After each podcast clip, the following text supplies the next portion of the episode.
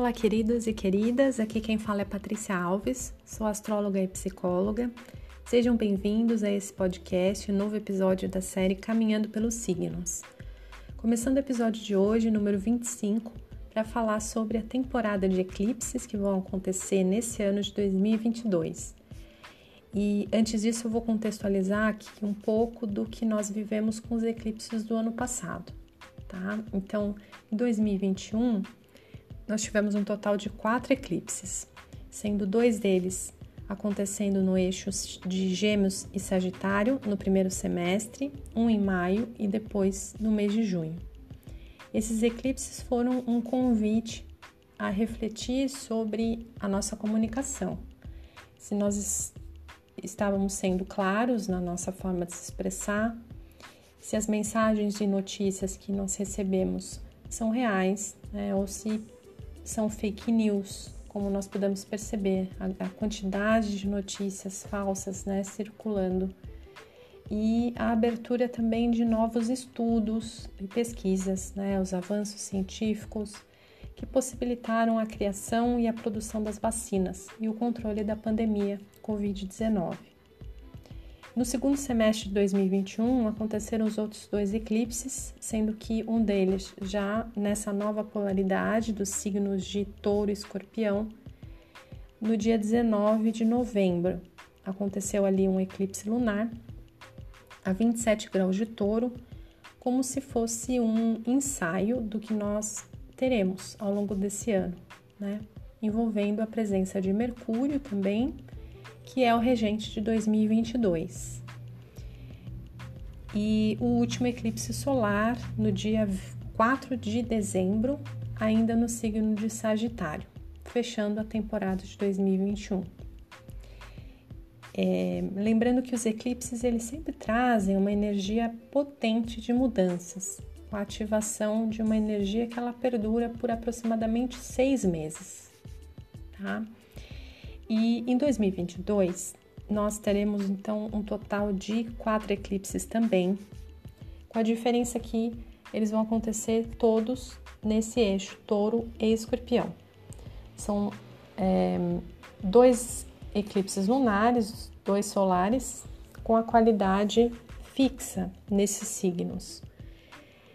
É um convite a, a gente a sentir e refletir sobre a impermanência das coisas, né? De que a vida ela está em constante transformação e na verdade nós temos pouco controle sobre as mudanças, né? Especialmente aquelas que pertencem a uma inteligência maior, mudanças orquestradas pelo cosmos. Né? Acho que na pandemia nós pudemos perceber que é, algumas coisas fogem realmente do nosso controle, né? Essas mudanças elas são mais fortes e nós tentamos ali se adaptar às situações.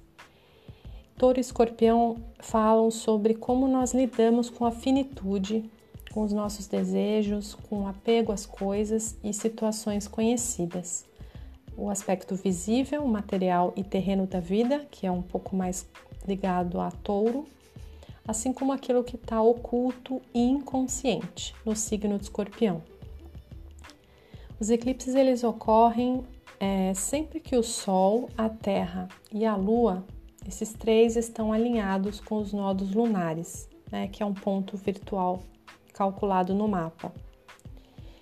No primeiro eclipse desse ano, de 2022, que ele está bem próximo, né? Vai ser agora no dia 30 de abril, às 17h28, com a lua nova, né, a 10 graus e 28 minutos de touro, é onde nós teremos o Sol e a Lua se alinhando com o nó do norte e Urano também estará nessa aproximação.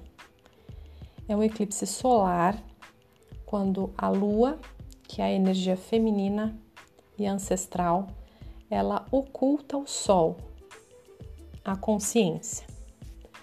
E esse momento nos convida a uma interiorização e um recolhimento, né? Se algo é, está ali te machucando, alguma situação, né, e não está fluindo, talvez seja o momento de se desapegar e abrir esse espaço para que algo inusitado e surpreendente possa acontecer.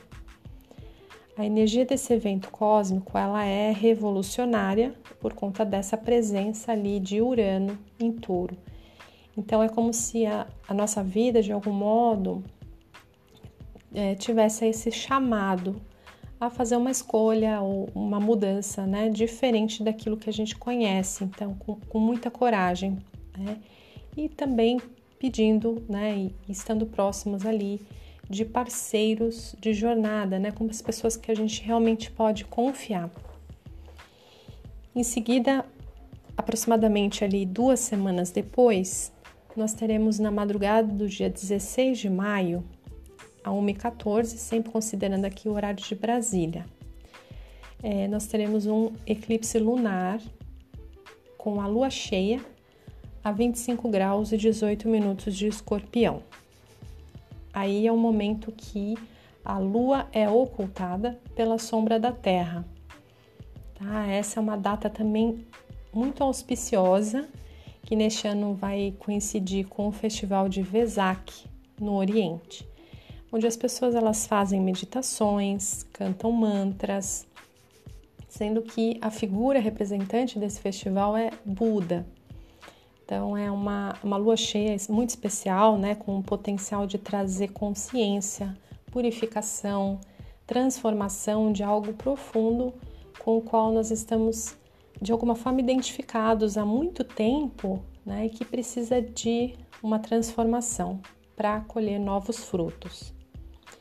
Mais à frente, no segundo semestre, acontecem os outros dois eclipses.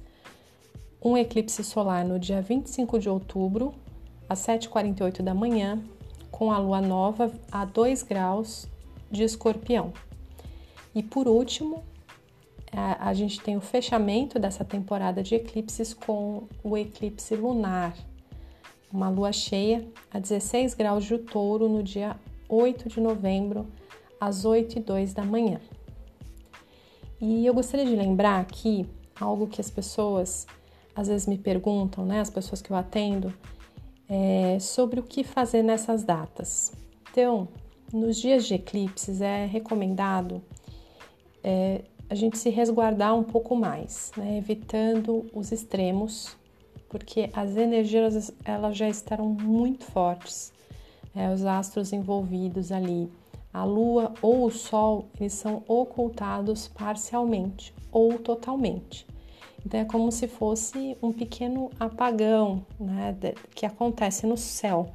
Algo ali está sendo ocultado, pedindo para a gente observar esse fenômeno da natureza né, é, com cautela, para a gente tomar as decisões evitando uh, decisões muito radicais, especialmente nas luas cheias. É, então, se possível, esperar um pouco ali para tomar essas decisões, até mesmo para as coisas ficarem um pouco mais claras, né, para fazer as escolhas. Então, por hoje é isso. A ideia foi fazer uma breve análise com pequenas dicas aqui para esses momentos de eclipse de forma a contribuir positivamente com vocês nesse momento. E se você gosta do meu trabalho, quiser e puder ajudar a continuidade desse projeto de podcasts, você pode fazer uma contribuição coletiva no site apoia-se barra se conectando. Espero que possam me acompanhar também nos próximos episódios caminhando pelos signos. Até a próxima, pessoal!